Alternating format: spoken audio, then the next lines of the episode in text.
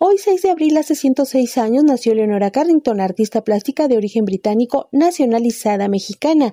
Es considerada una de las máximas exponentes del movimiento surrealista y en Gilitra San Luis Potosí, el museo que lleva su nombre está de fiesta por su quinto aniversario. Entre las actividades que se realizarán todo el año se encuentran talleres y visitas guiadas para posicionar al recinto entre la población.